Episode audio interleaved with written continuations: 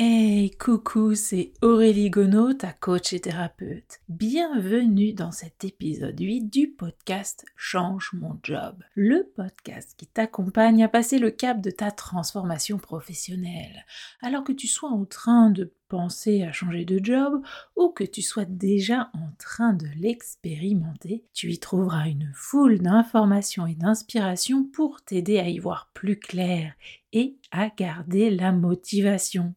Dans l'épisode 2 du 4 juillet 2022, nous avons vu quelles sont les questions à se poser pour savoir où tu en es dans ta vie pro. Cet état des lieux te permet d'établir ton point de départ. Si tu ne l'as pas encore écouté, je t'invite à le faire.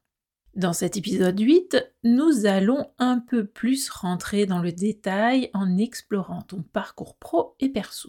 Cela te permet de faire un bilan de ton parcours de vie, de prendre conscience des choix que tu as faits et de mettre en évidence tes évolutions. Si tu envisages une évolution de carrière ou une reconversion, cela te permettra de choisir un job qui te convient ou d'adapter ton poste de travail. Alors, à quoi ça va te servir tout ça? Eh bien, faire cette analyse de ton parcours pro et perso te donne l'occasion de prendre du recul pourquoi ce recul Eh bien, tout d'abord pour mettre en lumière certains ressentis ou plusieurs envies qui sont peut-être à l'origine de tes questionnements. Ensuite, pour comprendre quel chemin t'a conduit jusqu'ici, jusqu'à ce nouveau carrefour de ta vie. En reconstituant ce parcours, tu peux avoir l'impression qu'il est décousu. Et pourtant, il y a une logique qui t'est propre et qui t'a conduit à faire euh, tes choix. À travers cette analyse, une cohérence de parcours va apparaître et donc te donner des indications précieuses pour ta prochaine évolution professionnelle mais aussi perso. C'est comme si tu cherchais euh, à trouver ton fil d'Ariane. En voilà une métaphore intéressante. Connais-tu l'histoire d'Ariane, de Thésée et du Minotaure? Le Minotaure est un monstre engendré suite à des duperies, faux semblants et infidélités. Il a été enfermé dans le labyrinthe créé par Dédale et dont personne ne peut jamais espérer trouver la sortie. De jeunes gens y sont précipités pour alimenter le Minotaure. Un jour, Thésée se porte volontaire pour le sacrifice dans le but d'éliminer le Minotaure. Il croise Ariane qui connaît le secret de Dédale pour sortir vivant du labyrinthe. Sur les conseils d'Ariane, Thésée déroule une pelote de fil depuis l'entrée et au fur et à mesure de sa progression dans les multiples pièces du labyrinthe de Dédale. Thésée finit par trouver et tuer le Minotaure. Il remonte le fil et réussit à sortir du labyrinthe. Alors, ce fil d'Ariane, que représente-t-il? Eh bien, il représente la direction à prendre pour se sortir d'une situation difficile.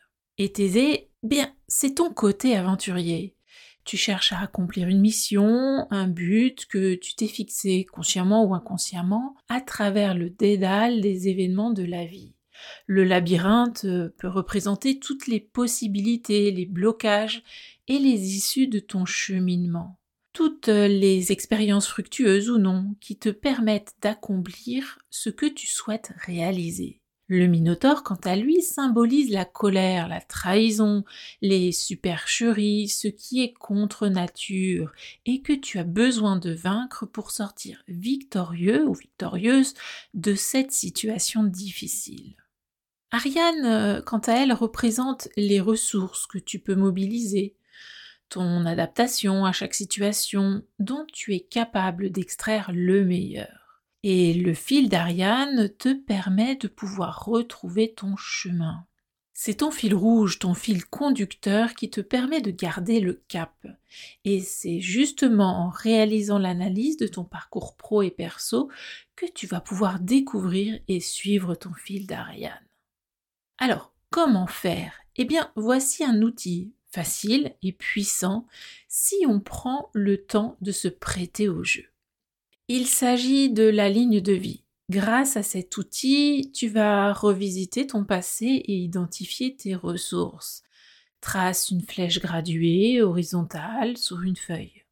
Note toutes les expériences ou temps forts positifs au-dessus de la flèche, en particulier les grandes réussites de ta vie pro et perso. Note toutes les expériences ou temps forts négatifs en dessous de la flèche, en particulier tes échecs professionnels et personnels. Tu peux aussi donner un titre à chaque décade d'année, genre euh, les grands chapitres de ta vie. Maintenant, regarde si tu vois des choses qui se répètent, euh, par exemple dans l'environnement, euh, dans l'état de santé, dans l'état émotionnel. repense également au contexte de tes réussites, que ce soit au niveau des lieux, des comportements adoptés, des ressources mobilisées, de tes croyances aidantes et des besoins qui ont été satisfaits à ce moment-là. Note et regroupe tous ces points forts. Ils sont tes facteurs de réussite.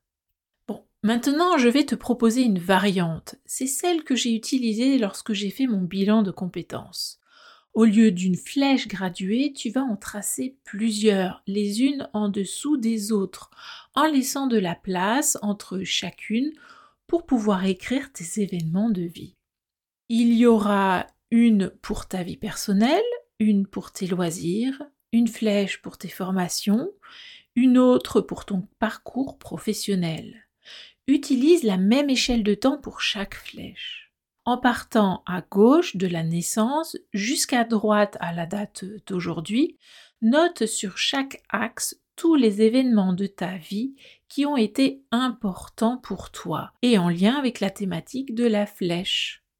Prends le temps qu'il te faut pour compléter ces flèches. En ce qui me concerne, j'ai mis deux jours pour le faire, en faisant des pauses. J'avais du mal à me remémorer certains passages de vie, ou à l'inverse, je n'avais pas toujours envie de me souvenir. D'ailleurs, ces petits blocages sont intéressants à prendre en considération pour ton analyse. Euh, ça peut être aussi des indicateurs de ce qu'il y a à travailler ou à approfondir par la suite. Pour rendre plus visibles ces événements, tu peux mettre d'une couleur tes réussites et d'une autre tes échecs. Une fois les flèches complétées, prends du recul et pose-toi ces questions. Quels sont les événements clés de ton parcours? Y a-t-il des liens entre tous ces événements? Sur une même flèche ou en croisant les informations de plusieurs flèches? Est-ce qu'il y a des trous? Ou au contraire euh, des enchaînements significatifs? Qu'est-ce qui t'a fait bouger, avancer à chaque fois?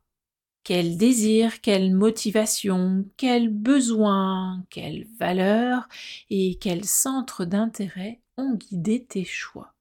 Et voilà deux possibilités pour retracer ton parcours de vie et l'analyser. Résumons. En traçant ta ligne de vie, tu prends conscience de ce que tu as accompli de manière factuelle et sans te dénigrer. Et c'est écrit là, noir sur blanc. Tu peux ainsi te projeter vers l'avenir en t'appuyant sur le passé sans le ruminer ni l'idéaliser. Cet exercice t'aide à extraire les facteurs clés de réussite à reproduire et les causes d'échec à contourner. Pour tracer ta ligne de vie, tu prends une feuille sur laquelle tu traces soit une flèche graduée rassemblant tous tes domaines de vie, soit plusieurs flèches graduées avec la même échelle de temps et dont chacune représente un domaine de vie, par exemple perso, loisirs, formation et pro. Ensuite, tu complètes là ou les flèches avec tes événements de vie marquants, notamment tes réussites, tes échecs et tes changements. Puis, tu repères les difficultés à retracer ton parcours, ce qui se répète, les trous, les enchaînements, les liens, ce qui se croise, ce qui t'a permis de changer. Enfin, tu extrais tes facteurs de réussite, c'est-à-dire les comportements adoptés, les ressources mobilisées, les croyances aidantes, les besoins satisfaits, ainsi que les valeurs satisfaites d'ailleurs. Et tu mets en lumière la cohérence de ton parcours, c'est-à-dire ton fil d'Ariane. Alors, prêt à tracer ta ligne de vie? Et à analyser ton parcours pro et perso, à conscientiser ton fil d'Ariane et tes facteurs de réussite?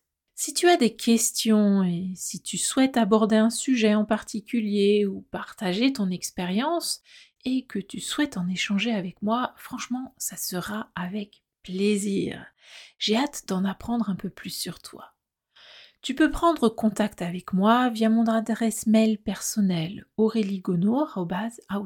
aureliegonot.outlook.fr. Ça s'écrit A-U-R-E-L-I-E G-A-U-N-E-A-U outlook.fr. D'ici là, je te dis à lundi prochain pour un nouvel épisode de Change mon job. Et si cet épisode t'a plu et que tu penses qu'il peut aider quelqu'un que tu connais, partage-le. Tu peux retrouver toutes les informations et retranscriptions de cet épisode sur changemonjob.com slash podcast. La semaine prochaine, je t'invite à venir écouter l'épisode 9 qui paraîtra lundi lors du rendez-vous qu'on a la semaine prochaine pour le neuvième épisode du podcast Change mon job, je te proposerai une auto-hypnose pour mobiliser tes facteurs de succès. D'ici là, je te dis ose la transformation professionnelle pour trouver ta juste place au travail, mais aussi à la maison. Passe une belle fin de journée et une belle semaine. On se retrouve lundi prochain pour notre rendez-vous hebdomadaire Change mon job.